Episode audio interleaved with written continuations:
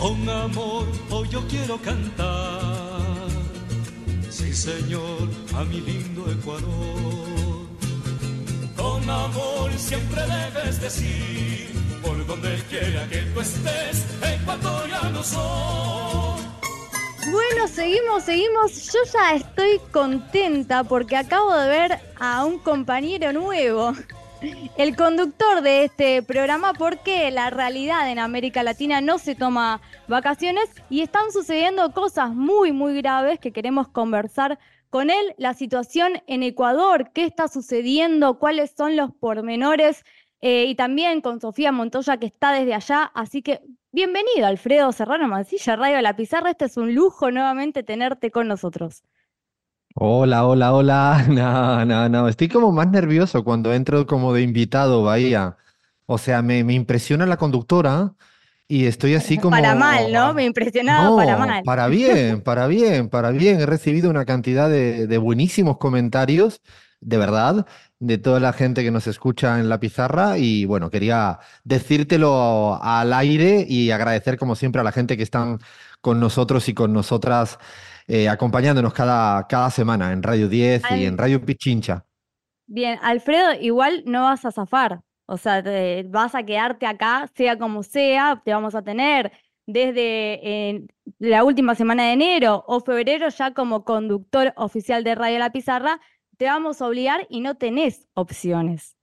Vamos a volver sí o sí, luego veremos quién... con- No, vamos a volver, vamos a volver sí o sí, será a finales de, de enero, pero lo que sí es cierto, eh, Bahía, y le, mando un abrazo muy fuerte a, ahora a Sofía, que quiero escucharla, eh, a Gaby, a Fla, a Lean, a Cris y a nuestro Abraham, que aunque no está, está eh, con nosotros y con nosotras. Es imposible no poder eh, desconectar de, de la pizarra cuando pasan tantas cosas, como es imposible. Es imposible que cada semana tenemos un asunto y lo peor es que nos estamos acostumbrando a tener que tratar asuntos que no nos gustan. Esto ya es feo. Esto es para recapacitar un poco en términos de la democracia latinoamericana, de la, política, de hacia dónde algunos y algunas nos están intentando llevar. Eh, porque si bien la semana pasada hablábamos de esa atrocidad que es ir a comprar algo en Argentina, lo más básico, estamos hablando, no ir a comprar un yate que no sé quién lo comprará, ir a comprar leche, ir a comprar pan, ir a comprar pollo, eh, y, es eh, una gran dificultad. Eh, esta semana mm, no nos amanecimos con una suerte de imagen que, que está en el marco de la espectacularización de la política y que si bien ah, alguien se asoma, observa algo que podría ser más de una novela eh, en Netflix o en cualquier otra plataforma, eh, y con este todo verdadera performance, insisto, de algo que ya llevamos tiempo, que es esta espectacularización de la política, pero intentamos siempre en la pizarra que eh, un hecho coyuntural no nos impida ver lo que está pasando. Y no quisiera surfear eh, si entraron siete encapuchados o 15, si tenían mm, 23 o 24 años, cómo se llamaban. No quiero entrar en eso. Lo que sí me preocupa es que lo que viene pasando en el Ecuador es un episodio eh, que se repite eh, constantemente y que denota que no tiene manera los nuevos gobernantes desde hace ya varios años de gobernar. O sea, ha- hay en este momento en el Ecuador un gran desgobierno, hay una, un problema múltiple institucional donde ahora profundizaremos y, quiero escuchar mucho a Sofía, a Gaby eh, al respecto, pero estamos eh, desde hace años donde el, el poder judicial no funciona, donde el poder del Estado no funciona porque se fue o retirando y cuando se quedaba se quedó haciendo muy mal las cosas, porque son las dos cosas, no solo es una ausencia en gran medida del Estado, sino que cuando se queda no sabe cómo usar las herramientas del Estado. Hay una gran incapacidad. Fíjense que quiero, en este caso ecuatoriano, también poner encima de la mesa no solo una cuestión de voluntades, sino de incapacidades.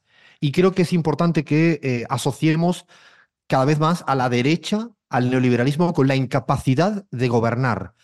Insisto, inclusive hasta si me pusiera de manera muy empático y creyera que hay gobernantes neoliberales de ultraderecha que están convencidos de su doctrina, pero que no son mala gente, hasta inclusive aceptando eso, que me cuesta en algunos casos viendo lo que veo, eh, lo que más me llama la atención es la incapacidad, eh, la ignorancia, el desconocimiento, la ineficiencia, la ineficacia. Y esto es una constante. Es una constante y en el Ecuador hoy en día lo que ocurre es un conjunto de incapacidades, un conjunto de acuerdos eh, con ciertos poderes, poderes del narcotráfico, poderes, porque esto que está ocurriendo es como yo se lo decía a mi papá y a mi mamá siempre, si comes dulces, dulces, dulces, dulces, diabetes. O sea, dulce, dulce, dulce, diabetes. O sea, hacer mal, mal, mal, mal, mal, mal las cosas, eh, estamos en esta situación. Y yo dejo encima de la mesa algunas ideas que me vienen a modo casi de titulares. Lo que más me preocupa de todo esto es la militarización de la democracia. Esa es el, la centralidad que más me ocupa y preocupa. Igual que hemos hablado muchas veces de la judicialización de la política, aquí hay que hablar de la militarización de la democracia y ya tenemos un país que va por delante, se llama El Salvador, que de hecho está a la vuelta de las esquinas de las elecciones. ¿Por qué digo esto? Es porque ahora estamos en una batalla eh, de las Fuerzas Armadas contra los narcos, si lo quieren eh, simplificar. Pero pase lo que pase, ganen los unos o los otros, estamos en un momento donde si gana el Estado con las Fuerzas Armadas peleando contra los narcos, eh, esto significa que la democracia ecuatoriana se queda exclusivamente bajo el monopolio de mando de las Fuerzas Armadas. Se pretende una relegitimización social de las Fuerzas Armadas hacia adelante en el caso de que gane esta batalla. A mí este cerco a la democracia eh, en el Ecuador eh, me resulta extremadamente preocupante. No estoy diciendo que haya sido preparado para que lleguemos a esto, que quizás se podría llegar a pensar.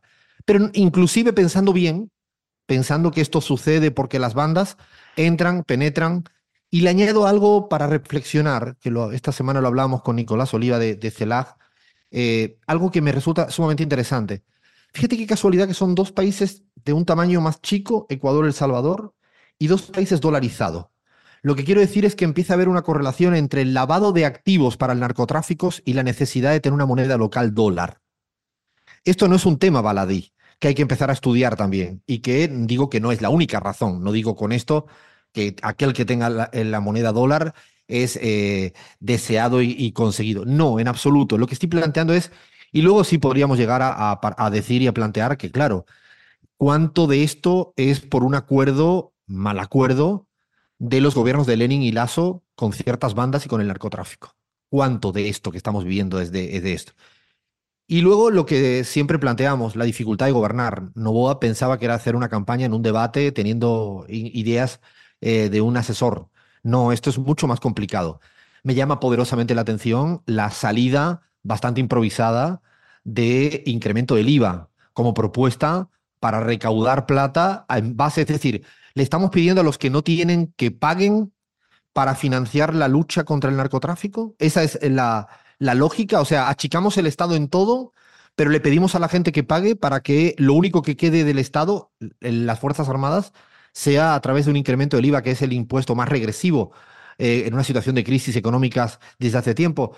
Muchas dudas, preguntas que la verdad que también me gustaría que con, la compañía de, Sofía Montoya, ¿cómo lo ves tú desde allá? Y desde, desde acá te mandamos un abrazo a toda la gente que queremos en el Ecuador, porque te lo dije en privado, mucha fuerza, mucha energía, no deben ser momentos fáciles. Alfredo, qué gusto, qué gusto saludarte también. Y bueno, yo les decía, eh, la verdad es que durante estos días he tenido una sensación de mucha ansiedad eh, y creo que es la realidad de todos los ecuatorianos y ecuatorianas. Eh, también em, he llorado mucho porque cuando tú te enteras que están personas encapuchadas en un medio de comunicación y, prendes, eh, haces clic en ese link y empiezas a escuchar detonaciones, pues claro, te pones en ese lugar también como periodista, aunque luego vengan un montón de dudas sobre eh, cómo eh, rápidamente nos vendieron la idea de que era buena idea de que los militares estén en todos los espacios, estén en las calles y que además teníamos que pagar esta guerra con esta subida del IVA. Eh, aunque tengas muchísimas dudas sobre todo lo que está pasando, la sensación es de ansiedad, la sensación es de dolor, de, incertidumbre, de en algún momento decir a dónde corro, ¿no? Es un conflicto interno armado, así lo han denominado. Eh, este es el nombre del lío en el que nos han metido. Y hoy en Ecuador todos los poderes, los poderes criminales, los poderes eh, del gobierno, políticos, están lanzando juegos pirotécnicos. Y, lo hemos visto en estas detonaciones que han hecho eh, las bandas criminales, estas demostraciones de poder que le han costado la vida a 11 personas, estas balas perdidas que eh, le han costado la vida a artistas, a personas que estaban pues buscando a sus seres queridos, etcétera, eh, atentados a policías. Y el gobierno, bueno, ha respondido sacando las Fuerzas Armadas a las calles y además haciendo todo lo que decía que no podía hacer y para lo cual necesitaba una consulta popular, ¿no? Esto también es un punto importante porque nos habían dicho de que eh, tanto Lazo como el mismo Novoa nos decían que no podían atacar al crimen organizado porque no había los instrumentos legales, que no había normativa y que por eso teníamos que ir a gastar 60 millones de dólares en una consulta popular, ¿no? Y eh, eh, eso nos están demostrando que todo lo que decían que no había cómo hacer, pues sí, sí lo hay. Tienen ahí los mecanismos, aunque haya eh, dudas, inquietudes, eh, contraargumentos de, parte de juristas, de organizaciones de derechos humanos, lo están haciendo. O sea, no es que no había cómo enfrentar al, al, crimen organizado en el país. sin embargo, hay secuestrados 170 guías penitenciarios y personal administrativo de quienes no hay que olvidarnos tampoco, porque nos dicen ya ya, está controlado y la verdad es que no está nada controlado porque las cárceles están eh, en manos de eh, las bandas de, en las que han estado siempre. Eh, o sea, Sofía, para entrar en la, para meter a alguien en la cárcel hay que pedirle permiso a las bandas del narcotráfico. O sea, estamos en ese nivel ¿no? de, autoridad del poder del narco metido, como bien dice el caso Metástasis, absolutamente en todas las instituciones, desde el Poder Judicial, el Poder Militar y el Poder eh, ¿no? en los centros penitenciarios, en todas partes. Mira, yo creo que están queriendo salvarles a las Fuerzas Armadas, ¿no? O sea, la policía contaminada, todos, y bueno, están como que poniendo como que solamente los militares todavía no están contaminados, ¿no? Eh, lo cual, eh, pues evidentemente eh, habría que dudarlo si es que están en todas las infraestructuras, porque además las Fuerzas Armadas controlan, están pendientes de aduanas y demás, que son como que las estructuras a través de las cuales se mueve la droga y también se, permite que pasen estas cosas, ¿no? Entonces, eh, sí, eh, las cárceles, la llave de las celdas no las tiene el Estado, eh, las tienen los privados de la libertad, eso es cierto. O sea, están encerrados 170 guías penitenciarios y personal administrativo y de ellos no hemos tenido muchas noticias. Creo que rescataron a, ocho a lo sumo, permitieron que salgan dos, dos personas que también cocinaban en, en, los centros penitenciarios. esa es la realidad, lo que está pasando en nuestro país. ¿Y qué es lo que quieren? Pues ese quizá es eh, también la pregunta, ¿no? Han dicho que quieren evitar traslados. Esto es lo que nosotros vemos en los medios de comunicación, pero todo lo otro, todo lo que está detrás, pues todavía no, no lo tenemos claro. Claro, hay muchas incertidumbres, muchas preguntas y realmente estamos muy preocupados por lo que está sucediendo en Ecuador, pero sobre todo en diferentes países de América Latina porque estamos viendo esta situación como un posible espejo para la región en función de situaciones, hablaba Alfredo de la dolarización, también le pregunto a Gaby, después también a Alfredo, cómo repercute y impacta también esta situación de Ecuador en el resto de la región, ¿no? Bueno, Bahía, yo em, a ver, yo creo que también hay mensajes en los medios de comunicación que intentan eh, echarle la culpa a quien, a quien no la tiene, eh, intentan volcar la mirada, decir que son los gobiernos progresistas de izquierda los responsables de lo que ha pasado en Ecuador, cuando los datos te demuestran exactamente lo contrario. O sea, la responsabilidad de lo que está pasando en Ecuador tiene que ver con una reducción absoluta, o sea, el Estado se ha retirado en términos de la seguridad. Les invito a que, a que den una miradita a, unas tablas, cuadros y presentación de datos eh, por parte de CELAC. Eh, voy a solamente decirles algunos de ellos. Eh, mientras el crimen organizado ha crecido en todos los ámbitos, pues resulta que la, inversión del Estado, la presencia del Estado en el combate al crimen eh, se ha reducido en todos los ámbitos. Eh, por ejemplo, la capacidad del Estado para investigar, detectar y hacer cumplir las normas contra el crimen se ha reducido en un 33%. Eh, o sea, allá donde el Estado se retira, pues bueno, hay más espacio. Eh, yo, yo creo que hay que ponerle nombre y apellido. Eh, el señor Lazo y el señor Lenin Moreno pactaron con las mafias eh, y le entregaron el Estado a las mafias.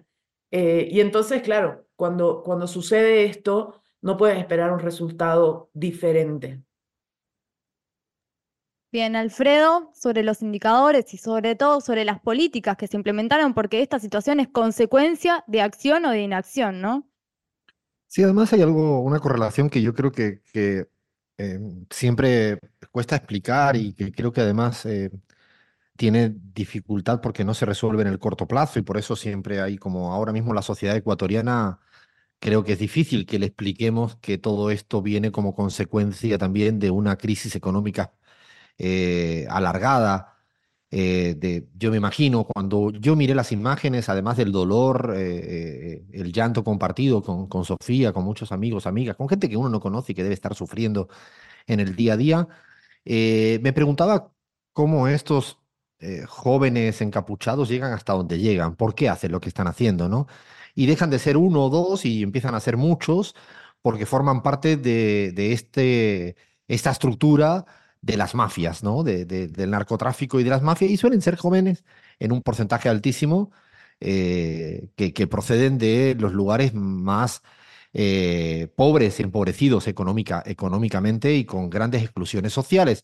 Claro, cuando tú le explicas a esto a la, ciudadana que está o al ciudadano que está en el barrio padeciendo con nerviosismo, ansiedad, como decía Sofía, evidentemente la solución ahora, eh, esta no es una solución de un switch on, switch off que se resuelve por la vía de la educación, por la vía de mejora de las condiciones económicas, porque sabemos eh, que, es más complejo, pero no hay que dejar de, decirlo y de diagnosticarlo, que cuando tú dejas de incluir a la sociedad, la sociedad busca mecanismos de inclusión como fuere. Y, el mecanismo de inclusión de la sociedad es esta vía. Yo vengo de, un pueblito donde nací, donde precisamente en un momento muy grande, se, un porcentaje altísimo de la población, importante, significativo, se eh, dedicó al, contrabando y al final acabó incluso en estructuras de narcotraficantes, en, un, en barrios de pescadores. ¿Por qué? En el momento que la cosa se puso muy jodida económicamente y socialmente. Y el tránsito eran gente normales y corrientes con las que te encontrabas comprando el pan o comprando, en mi caso, las chucherías porque iba a comprar como un niño. Y incluso eran compañeros de la escuela. O sea, son gente de carne y, y hueso los que están eh, en el otro lado en ese momento determinado, pero la exclusión lleva a estos lugares de, eh, jodidísimo. Lo digo porque si bien es cierto que ahora la exigencia es resolverlo de manera inminente y mostrarle eh, que con toda la autoridad de la fuerza que no se puede a los narcotraficantes, en paralelo, complementariamente, si no se empiezan a, establecer los cimientos y el andamiaje social y económico, eh, volvemos a tener un mismo problema en dos años. O sea, lo que quiero decir es que no se resuelve jamás con tiros un problema de este tipo. Se resuelve mañana, y ojalá se resuelva mañana, insistimos, por la vía de la fuerza, porque es cierto que hay ahora mismo una amenaza interna de magnitudes militares en el Ecuador. Esto no lo podemos de llegar a desconocer. Y quiero añadir algo, la, incluso eh, eh, cuestionado por alguna gente, eh, la alta responsabilidad de un líder como Rafael Correa, perseguido judicialmente por estos mismos poderes judiciales y demás, que lo primero que le dijo al presidente Novoa es máximo respaldo en todo tipo de acción contra el narcotráfico. Es decir, eh, lo cual no significa que vaya a votar todas las leyes que quiera aprovechar el señor Roboa para poner el IVA al 15%, venderse al FBI o volver a endeudarse con el FMI. Ojo, no, no, no. Lo que sí le dijo es un apoyo irrestricto en todo lo que tiene que ver con fuerzas públicas para afrontar esto. No todo líder o lideresa opositor, insisto, es tan generoso y responsable y separado responsable, para que nadie me malinterprete, generoso y separado responsable para acompañar a las políticas de Novoa en materia de seguridad. Yo decía, eh, Sofía, algo que, que, es porque, cuidado, América, eh, América Latina se había jactado y presumido, después de haber superado muchos procesos en Colombia, o haber logrado que fuera lo más marginal posible, eh, había presumido de una, un continente en paz, un continente en paz. Era una de las banderas de América Latina en el mundo. Y además yo lo he visto en muchos foros internacionales. Cuidado que esto sea un principio, como decías, Bahía, como preguntabas, más preocupante eh, y que lo que ahora estamos viendo en Ecuador en la cima, estemos quizá invisibilizando en otros niveles de lo que pueda estar ocurriendo en muchos países que nosotros queremos y amamos. Hablamos de la Argentina, hablo de Bolivia, hablo del Paraguay, hablo del Uruguay, hablo de México, evidentemente es otro de los países que está en la cima. O sea, cuidado con este tipo de cuestiones, no tienen respuestas rápidas, eh, dejen por favor de, de hacer... Eh, no sé, juegos malabares con temas tan delicados porque tiene múltiples aristas y es muy jodido. Y eso sí, lo que decía Gaby, lo suscribo el neoliberalismo, las fuerzas de derecha, esos que abogan a las fuerzas del cielo, no tienen capacidad ni para gobernar ni para ser eficaz también en materia de seguridad. Cuidado que esto está pasando en un gobierno de derecha, prolongadamente. No está pasando en un gobierno de Evo Morales, de Cristina Fernández de Kirchner, de Rafael Correa, no. Está pasando en un gobierno nítidamente de derecha desde hace tiempo. Bien, quería decir algo más, solamente eh, para cerrar. Bueno, eh, dos cosas. Eh, primero, bueno, estamos nosotros hablando de un contexto de guerra. Eh, eso es lo que se ha dicho desde el gobierno y hay que pensar, se puede ganar esa guerra, se espera que el enemigo se vaya a rendir y, y el ejemplo México en Colombia, eh, también hay que decir que eh, el crimen transnacional ha crecido y se alimenta también de la gran demanda de drogas y de las economías ilícitas, ¿no? Que están financiando el crimen organizado. Así es que eh, no sé si es que están pensando realmente ganar o, están esperando a que exista un compromiso de no agresión de, de, estas bandas del crimen organizado y que hagan sus negocios, pero sin hacerse notar tanto, ¿no? sin generar violencia. Quizá eso también sería otra interrogante. Y eh, me preocupa también el papel que está esperando, que están esperando que juegue Estados Unidos también acá. Eh, han anunciado la visita de altos funcionarios que dicen van a venir a colaborar y eh, están pidiendo que se apruebe en la Corte Constitucional como inmunidad, privilegios, garantías al personal militar estadounidense para que pueda venir como personal diplomático, contratistas, exenciones tributarias y demás. esto ya se firmó algo parecido con la muerte de Villavicencio el FBI eh, iba a investigar. Han pasado tantos meses y no tenemos respuesta eh, acerca de esa muerte de ese candidato presidencial. Así es que no sé qué tan efectivos son y, si es que darles todos estos privilegios para venir, a hacer y deshacer en Ecuador sea la respuesta para eh, lograr controlar la situación que está viviendo el país. Sofi, muchísimas gracias. Te acompañamos, te abrazamos desde acá de Radio La Pizarra y también a todos las y los ecuatorianos. Y bueno, Alfredo Serrano Mancilla, pasaste nuevamente por tu propio programa. Esto es un lujo, un honor y una alegría realmente. Yo quiero pasar el próximo eh, sábado, pero que no tengamos ningún hecho de mierda como esto. O sea, que pueda ser porque, eh, por ejemplo, hay un gran acuerdo entre Evo y Lucho. Llámame la semana próxima, Bahía. ¿Estás queriendo decir eh, algo? ¿Sabes algo? Bueno, es una indirecta. No, ya, ya quisiera yo saber algo de eso. O sea, eso es Gaby la única que nos puede contar todo este tipo de, cosas. Bueno, os mando un fuerte beso, abrazo a todo el equipazo de la pizarra. La verdad que me da mucho gusto verles. Eh, como ya la gente que nos escucha sabrán que no estoy de vacaciones del todo, aunque esté un poco ausente en la pizarra. Nosotros seguimos trabajando. Y para seguir entendiendo el tema este, eh, escuchen a Gustavo Petro porque como bien decía Sofía, lo que está pasando en el Ecuador también depende de los dónde se consume la mayoría de este tipo de drogas que alimenta el, poder económico del narcotráfico y no suele ser en Latinoamérica, sino en Norteamérica. Así que con esto os dejo, buen programa y ya veo que la están pasando bien porque tienen carita, decía Alfredo, se va, ya no nos jode con los tiempos. Bueno, un besito fuerte para todas y todos. Gracias, Alfredo, por pasar por acá. Te extrañamos y te estamos esperando también para cuando vuelvas. Así que seguimos en Radio La Pizarra, que ahora viene la chapa. Tenemos partidos ambientalistas de la mano de Leandro Álvarez y Flavia Fiero.